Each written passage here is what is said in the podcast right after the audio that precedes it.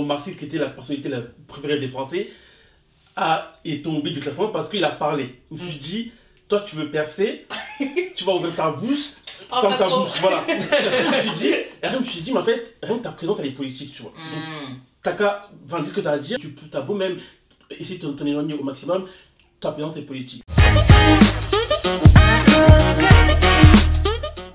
On dit quoi? C'est le format de B-Side dans lequel on parle avec des personnes concernées sur des sujets qui les touchent. L'humour a un outil d'oppression ou de libération pour nos identités. C'est le thème qu'on va aborder aujourd'hui. Moi, c'est Chuan, cofondatrice de B-Side Media, et on a la chance d'avoir Safia, Ablai, Samir et Koji avec nous. Salut. Salut. Alors, Safia, le futur du divertissement français. Toi, tu navigues dans différents domaines, en vérité, Mhm. tu t'aventures dans plein de choses, mais tu as une ligne éditoriale, c'est représenter les tiens, et notamment les femmes noires. Ouais. It's a sur les réseaux. Euh, tu fais des formats qui sont assez courts, Ouais. euh, avec lesquels euh, plein de personnes peuvent s'identifier en fait. ça. Et des formats aussi un peu plus longs sur YouTube. Ouais. Notamment ta série Je joue aux Sims, Ouais, euh, version adulte. c'est ça. Exactement. Personnellement, que je suis religieusement toutes les semaines. Samir, instituteur sur les réseaux. Tu gères le Gazette Comedy Club. C'est ça. C'est un plateau de stand-up en fait, Ouais. où on porte sur les sujets de- d'actualité. Exactement. Et tu es aussi stand-upper toi-même. Et du coup, je suis stand-upper aussi, j'anime et tout. euh. T'as aussi un spectacle? Oui, j'ai aussi un spectacle que j'ai joué au Paris de l'humour là pendant 6 dates et que je rejouerai peut-être euh, en septembre, on verra. Ça s'appelle Peut-on tout dire? Où ça, Ça va être colle des sujets qu'on va aborder euh, aujourd'hui d'ailleurs. Et toi, Koji, euh, stand-upper aussi? Euh, J'avais fait euh, à l'époque sous un autre nom euh, un concours euh, qui s'appelle Campus Comedy Tour, Ok. euh, qui avait une vidéo euh, notamment sur YouTube et après euh, quelques années à droite à gauche, euh, je me suis lancé dans le stand-up euh, voilà, il y a deux ans. Et Koji Girac sur les réseaux si vous voulez suivre ça. Du coup, pour commencer, en fait, on va un peu faire un état des lieux. Avec quoi est-ce que vous avez grandi ou avec qui avez-vous grandi en termes de référence euh, dans l'humour français? Avec Jamel Comedy, Comedy Club. Parce que moi c'était Jamel, mais Jamel avant, avec le cinéma de Jamel, Omar et Fred. Ouais, c'est ouais, Ouais, c'est ça. C'est vrai, il y avait Omar et. Fred aussi. Justement, il y avait un petit côté renouveau de. Là, il y avait vraiment quasiment que des Noirs et des Arabes et une personne asiatique. Euh... Frédéric Shaw. Frédéric. Et, et moi, il y avait Jamel Comedy Club et moi je rajouterais euh, On ne demande qu'à en rire. Sur France 2, je pense que j'étais au collège, lycée, c'était un peu plus tard. C'était euh, ben, le Jamil Comedy Club et beaucoup, beaucoup Omar et Fred. Euh, je voulais leurs petites blagues et tout, j'étais dans un quart vrai? c'est vrai. Mais c'est vrai que c'est vrai que le Jamel Comedy Club, ça a été. euh, Enfin, moi, je m'en rappelle, ça a été un moment où tu voyais des personnes de différentes origines qui Mm. montaient sur scène, qui faisaient leurs propres blagues, qui testaient aussi, parce que du coup, c'était le concept, c'était des jeunes euh, humoristes aussi Mm. qui montaient sur scène et tout ça. Est-ce que vous avez d'autres références en termes de films? Parce que du coup, Le ciel des oiseaux et ta mère, qui est un petit film, enfin, qui avait- qui est pas très connu Tant que- qu'elle Moi, a j'ai fait même, même pas regardé ça. Je sais plus, j'étais petit, euh, c'était fin 90, début 2000, j'imagine. Ah. Tu regardais des trucs, t'étais pas né encore. Ouais. Respectez-moi Moi, j'avoue que en termes de production française, j'ai pas beaucoup regardé. Parce que du coup, je regardais le, enfin, phénomène Ravel. Ouais, voilà. Enfin, j'avoue qu'en Donc France. plutôt, euh, euh, plutôt euh, américain, Ouais, tout ça. Bah ouais. Après, ça- c'est intéressant parce qu'on parle de Jamel Comedy Club comme si on, on les regardait parce qu'ils nous représentent, mais au-delà de ça, c'est surtout ils avaient un humour dont on avait les codes et les références. En tout cas, Mm. moi personnellement, euh, bah, c'était des références, des stéréotypes ou des clichés que je pouvais dire euh, entre potes sur lesquels nous on aurait pu rigoler euh, euh, entre nous. Quoi. Effectivement, on, on en rigolait entre nous. Est-ce que ça va pas véhiculer certains clichés. Euh, donc tu vois, notamment les accents par exemple, Ouais. c'était des gens qui reproduisaient énormément l'accent de leurs parents ou de leur Ouais. communauté pour faire rigoler. Et en fait, qui ont normalisé certains de ces stéréotypes et certains de ces clichés, dont on a subi aussi les moqueries euh, à l'école. Ça me faisait rire, parce que tout le monde en rigolait. Je me dis, euh, est-ce que c'est pas un outil d'oppression par rapport à nos identités aussi Parce que quand on nous voit à la télé, c'est pour ce genre de clichés, ce Mm. genre de stéréotypes. Je sais pas si ça, ça vous parle quand je dis ça. Si. En fait, avant, comme c'était le seul humour disponible, mm. bah tu rigolais. Et, et maintenant, comme on, bah, on a compris que il y a d'autres voies possibles, bah, en fait, tu dis pourquoi t'as rigolé à ça alors que c'est l'humour, euh, c'est pas l'humour en fait, genre, c'est- c'est c'est bas. Genre. Mais comme c'était- avec ça, bah tu veux consommer ça quoi. Après, après, ça dépend, ça dépend aussi qui le dit. Enfin, ça s'est extrêmement démocratisé le stand-up et ce genre d'humour. Et donc, à un moment, tout le monde le faisait. Mais c'est vrai, quand c'était certaines catégories de personnes qui le faisaient, on a l'impression qu'on était représentés, on était en- entre potes. Et c'est vrai que, du coup, quand ce type d'humour, ces stéréotypes sont repris par tout le monde et que, du coup, bah, c'est à la base une blague et que ça en devient finalement une moquerie, oui, là, du coup, on le prend de manière un peu différente. Enfin, je pense que je, suis- au final, j'étais pas la cible. Moi, j'ai juste rigolé parce que j'avais que ça pour rire, mais à la base, c'était pas moi le public qui voulait atteindre, tu vois. C'est qui Et le public? on va dire la- le public populaire, enfin la masse populaire euh, en France, mais je suis. Enfin, c'est On pas va dire la majorité. Voilà. Mais c'est pas moi qui vois la com. on tu veut vois. pas dire les termes. Non. On a dit on dit quoi, mais on dit quoi Moi je pense que c'est aussi. Enfin après, je sais pas si c'est anachronique, mais déjà je trouve qu'à l'époque, enfin, j'ai l'impression que les réseaux sociaux, ça a aussi beaucoup libéré la parole des, personnali- enfin, des personnes Mhm. euh, marginalisées. Donc avant, on n'avait pas forcément l'espace pour dire ça va, ça va pas. Et là maintenant qu'on qu'on l'a, on peut dire quand, Mhm. quand, ça, quand ça part en cacahuète quoi. Est-ce que ça vous a dégoûté en fait de, du divertissement français, de la comédie française ou du cinéma français? Ou au contraire, vous vous êtes dit, bah il y a peut-être une place à prendre Moi, ça m'a pas dégoûté. Justement, au contraire, ça m'a encouragé à créer ma propre plateforme et à créer ma propre narration et tout. Genre pour me dire, bon, on va faire mieux. En fait, en fait, en fait, quand j'étais petit et que je regardais ça, en fait, ça me choquait pas parce que enfin, le, vois, le sketch qu'il faisait, c'était ma perception que j'avais de moi au final. Enfin, c'est, enfin, ce que je voyais, c'était euh, bah, tous ces clichés-là. C'est qu'en grandissant, j'ai- qu'en gros, que j'ai compris qu'au final, j'étais pas ce cliché-là. Et euh, du coup, bah, détaché de cet humour-là. Et après, je me suis dit, bah, justement, je vais écrire un peu plus par forme et je vais montrer ce que je- j'ai envie montrer, tu vois. Après, peut-être ce qui joue aussi dans les séries comme ça, genre H, euh, etc., la différence c'est peut-être que si par exemple tu vois une série avec un seul arabe et il est teubé. Toi t'es rebeu, tu sais qu'il y a d'autres rebeux, tu te dis bon bah lui il est teubé, c'est marrant, tu vois. Mais en fait, c'est l'image, si c'est toujours un arabe teubé, tu te dis ah mais en fait, et les- des gens qui n'ont jamais vu euh, de rebeu, j'exagère, je schématise, mais en fait les arabes c'est con, tu vois, ils ont sur cette image-là Mm. et, c'est au fait pour toi-même ça va pas forcément être des gens de base et au fur et à mesure tu vas te dire ah oui merde, en vrai c'est vrai que ça manque un peu peut-être de diversité juste de profil. Après, je sais pas ce que t'en penses, mais Mm.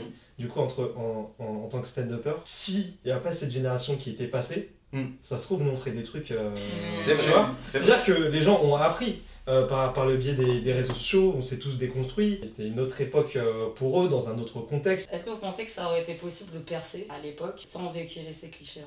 Sans Je faire pense Et c'est- pour ça que je leur, en gros, je leur en veux pas parce que je Mm. me dis, t'étais obligé limite de faire ça. Mais en gros, le, truc qui me dérange, c'est qu'en 2023, les gens qui continuent ce- ce, truc-là, je me dis, là, t'abuses. Dans, dans le stand-up, j'ai- l'impression que c'est le public qui est roi. Il y a des gens qui arrivent avec des choses très engagées. Parfois, la salle, n'a- elle elle n'a pas envie de- d'être aussi dans, dans cet engagement. Du coup, les gens vont d'abord chercher à avoir des. De faire rire d'abord. Hmm. Et ensuite, avoir le message. Et donc, c'est ça qui est encore le plus dur, c'est avoir le message et faire rire. Je pense qu'il y a les- le fait que tu grandis avec ça, et en fait, inconsciemment, c'est tes références aussi. Du coup, tu tombes dans ce réflexe de allez, je vais faire ça, Mhm. parce que ça va faire marrer, je vais les... Et typiquement, l'accent, Ouais. tu sais que ça fait marrer, t'as envie de... Tu te dis, je vais le tenter. Je pense qu'il y a aussi une facilité dans, dans le cliché qui est plus due à... C'est pas qu'ils sont obligés, parce qu'ils ont appris comme ça, et que du coup, c'est le premier truc qui vient. Je pense qu'il y avait déjà moyen avant de faire des trucs un peu plus... sans tomber dans ces clichés-là, et... Non, après, percer, je sais pas, c'est d'autres... euh, Mais en tout cas, déjà, être marrant. Mais avant, pour percer, il fallait passer par un certain chemin. C'est-à-dire qu'il y avait des, euh, Mm. certains producteurs, Mhm. certains médias. C'était pas comme aujourd'hui avec Internet. Mhm. Aujourd'hui, euh, tu peux remplir des comedy clubs euh, en faisant de la pub et en ouvrant ton truc dans un. Parce qu'il y a Instagram, euh, il y a TikTok. Mais avant, il n'y avait pas ces outils. Donc Il y tu- avait des codes, ouais. Il y avait une hiérarchie, tu étais obligé de passer par euh, tel producteur, etc. Donc au final, c'est eux qui étaient garants aussi de la ligne édi- éditoriale. Et si, et si ces personnes sont garants euh, de la ligne éditoriale, ils sont aussi garants du coup du public à qui euh, les personnes s'adressent en fait. Grâce aux réseaux sociaux, tu peux viser le public que tu as envie de viser. Est-ce que vous considérez que vous visez un public en particulier avec votre contenu? Enfin, je, je vise pas une, audience en particulier, je vise une audience qui, qui s'identifie à mon contenu. je veux pas me considérer comme étant une personne de, de- issue de minorité. Genre, je me dis Mhm. juste, ma vie, c'est ma majorité. Et euh, en plus, comme je suis, je m'excuse pas, euh, genre, euh, de ma condition noire, forcément, ça va, ça va être un peu un contenu niche. Évidemment, comme c'est un peu politique aussi, euh, mon contenu, forcément, j'ai. Enfin, ma communauté, elle est très vite. euh, Enfin, c'est très vite noir, quoi. Hmm, quel, quel- quel message en fait politique tu peux faire passer par l'humour par exemple? Ouais, bah souvent, moi, c'est quand je vais traiter de, des, des cas de micro-agression, des choses comme ça, ou des choses que je peux vivre, c'est là où ça va être politique ou des questions euh, féministes ou quoi que ce soit. Justement, quand moi, tu, on m'a proposé cette interview-là, je me suis dit, euh, du coup, en gros, j'avais dit je voulais pas. Parce qu'en gros, je me suis dit, si je parle de politique, enfin, en gros, c'est arrivé, enfin, c'était mon interview, elle, est- elle est arrivée juste après le scandale avec Omar Sy. Hmm.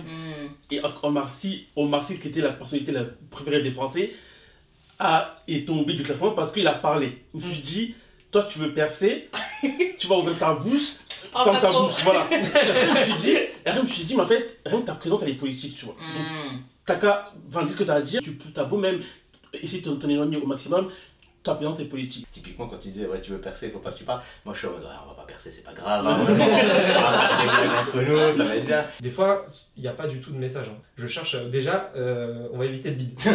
déjà. Euh, et ensuite, qu'est-ce quel message on peut faire, euh, on peut faire passer? Des fois, ça part d'une toute petite blague. On peut se dire, ah ouais, c'est intéressant ce sujet, ce sujet. Qu'est-ce que les autres en pensent? Tu vois, genre, tout le monde n'a pas envie de faire passer des messages.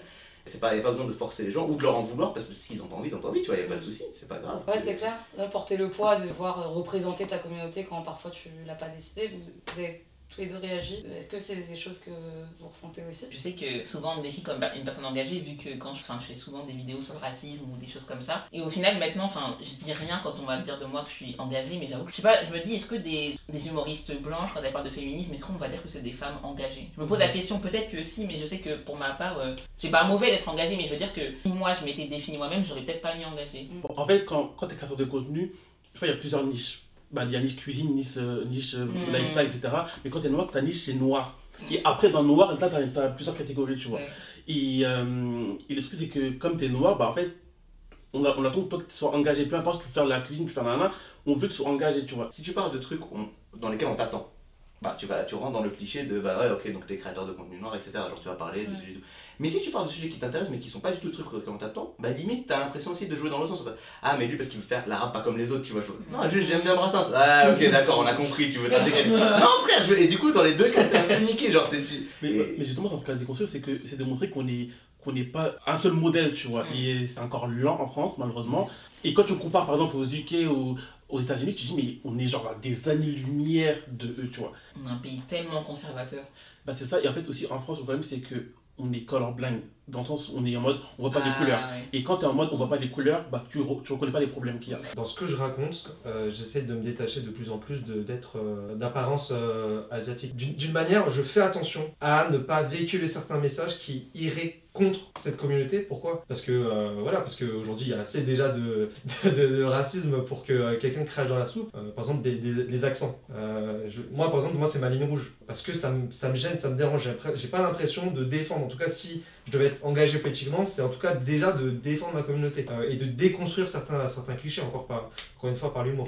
Mais c'est vrai que c'est compliqué parce que t'as aussi des gens qui vont te dire Ouais, mais attends, moi, ma famille, ils ont un accent, tu vois. Moi, j'ai envie de parler de ma famille, ils ont un accent, pourquoi Ouais. je le ferais pas Et je pense qu'il y a aussi le fait de. Il y a la différence entre ce qui est vrai et, comme tu dis, comment c'est perçu et le cliché que tu vas véhiculer d'une manière générale. Du coup, ça va vraiment dépendre du contexte de la blague aussi. Je pense que c'est- si, quel- si tu utilises vraiment cet accent-là vraiment pour te moquer euh, C'est de tes ça. parents ou, des mo- ou te moquer des gens de ta communauté, en plus en face d'un public qui est pas du tout concerné, c'est là où pour moi ça va être un problème. Bah, si tu sais rire Exactement. avec ou rire d'eux. Bah, tu vois, par exemple, moi, euh, l'exemple que j'ai, du coup, c'est Fajil Camara. Fajil Camara, elle le fait archi bien, genre, elle utilise l'accent, elle le place archi bien, tu vois, c'est- c'est c'est le talent, tu vois, c'est pas, c'est- elle a pas fait un- à son origine, après personnalité, elle Mhm. utilise quand il faut l'utiliser. Est-ce que vous pensez que du coup l'humour peut être un outil de libération pour les identités? Et qu'est-ce qui reste encore comme à faire en fait comme chemin pour que euh, l'humour français et la comédie française en arrivent là? On, s'est concentré beaucoup sur le négatif, mais que ce soit le début du Jamel Comedy Club ou même un qu'on n'a pas cité, mais parce que peut-être ça me parle plus à moi, c'est Gad Elmaleh. Gad Elmaleh, il est pas français, c'est pour ça que j'ai pas, pas pensé quand t'as dit. Il est marocain. Et, mais lui, il a, il a percé très tôt. Et lui, ses premiers spectacles surtout, il faisait beaucoup de sketchs et il faisait des fois des rôles vraiment de, de marocain. Et j'avoue que quand tu voyais ça, comment quand j'étais petit, je voyais ça à la télé, ah, j'étais grave content. Il y avait un côté libération, je disais, ah putain, ouais, c'est, bah, ça me parle, tu vois, y a pas, et c'est marrant, ouais, ça ressemble au truc que je vois dans ma famille, etc. etc. Donc il y a quand même déjà, déjà, petit à petit, t'avances, même si t'as toujours des trucs à redire et forcément une sorte d'adaptation au public auquel tu t'adresses et du coup, des fois, des, des facilités, des clichés qui sont véhiculés. Il y a quand même déjà ce côté un peu, ok, c'est cool, il y a déjà ça, c'est bien. Après, en général, moi je disais plus par rapport à, au- au- enfin, aux réseaux sociaux et Mhm. de l'humour, je disais que moi, pour moi, ça a été une véritable libération parce que ça a été le seul moyen pour moi de pouvoir accéder euh, aux, aux plateformes que j'ai ou même à, à la visibilité que j'ai. Et si je suis ici avec vous, c'est aussi parce que moi, l'humour m'a parlé, m'a permis de déjà d'avoir une voix et d'avoir une audience. Et je dis que c'est une libération parce que c'est toujours plus facile de dire des propos euh, politiques en faisant des blagues que- qu'en qu'en faisant pas de blagues. Ce qui est intéressant, c'est que effectivement, je trouve que l'humour, ça permet de, se libérer parce qu'en fait, euh, on parle de, nous, de moi, et ce que les gens voyaient, c'était le chinois. Parce que euh, il y avait que les Chinois qui étaient représentés même dans la scène humoristique, ou même ceux qui en faisaient, bah, ils disaient qu'ils étaient chinois. Euh, et moi, quand je suis sur scène, en tout cas quand je dis que, enfin, je, dis- je dis je suis vietnamien. Et déjà juste ça, bah déjà, euh, j'ai l'impression que je suis en train de véhiculer déjà un message en mode, tu déconstruis puisque tu t'offres quelque chose de, bah toi de manière euh, authentique. Mais il y a quelque chose de très humble.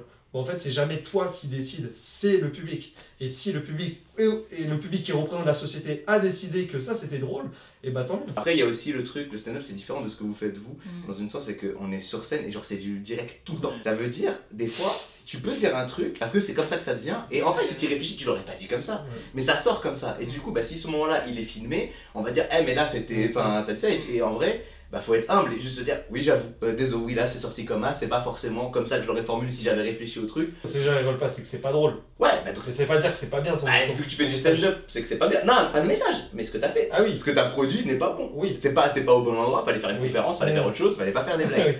Oui. Ils ont pas rigolé. Par contre, s'ils rigolent, c'est pas forcément que la blague elle véhicule un bon message et que c'est bon, faut juste accepter que bah, les gens ils ont rigolé à ça donc c'est Ah oui, tranquille et tout. Je pense pas, je pense que justement, tu peux, justement c'est dangereux le rire, tu peux faire rire des, les gens sur des trucs qui sont pas les bonnes choses. Merci beaucoup euh, de votre présence et d'avoir partagé un bout de vos expériences. Merci Merci Bissai. à toi, Merci merci à Bissai. N'oubliez pas de les suivre, Safia Fierce, It's a Blague, Instituber, Koji Girac sur les réseaux. On va tout mettre de toute façon euh, dans la vidéo. là.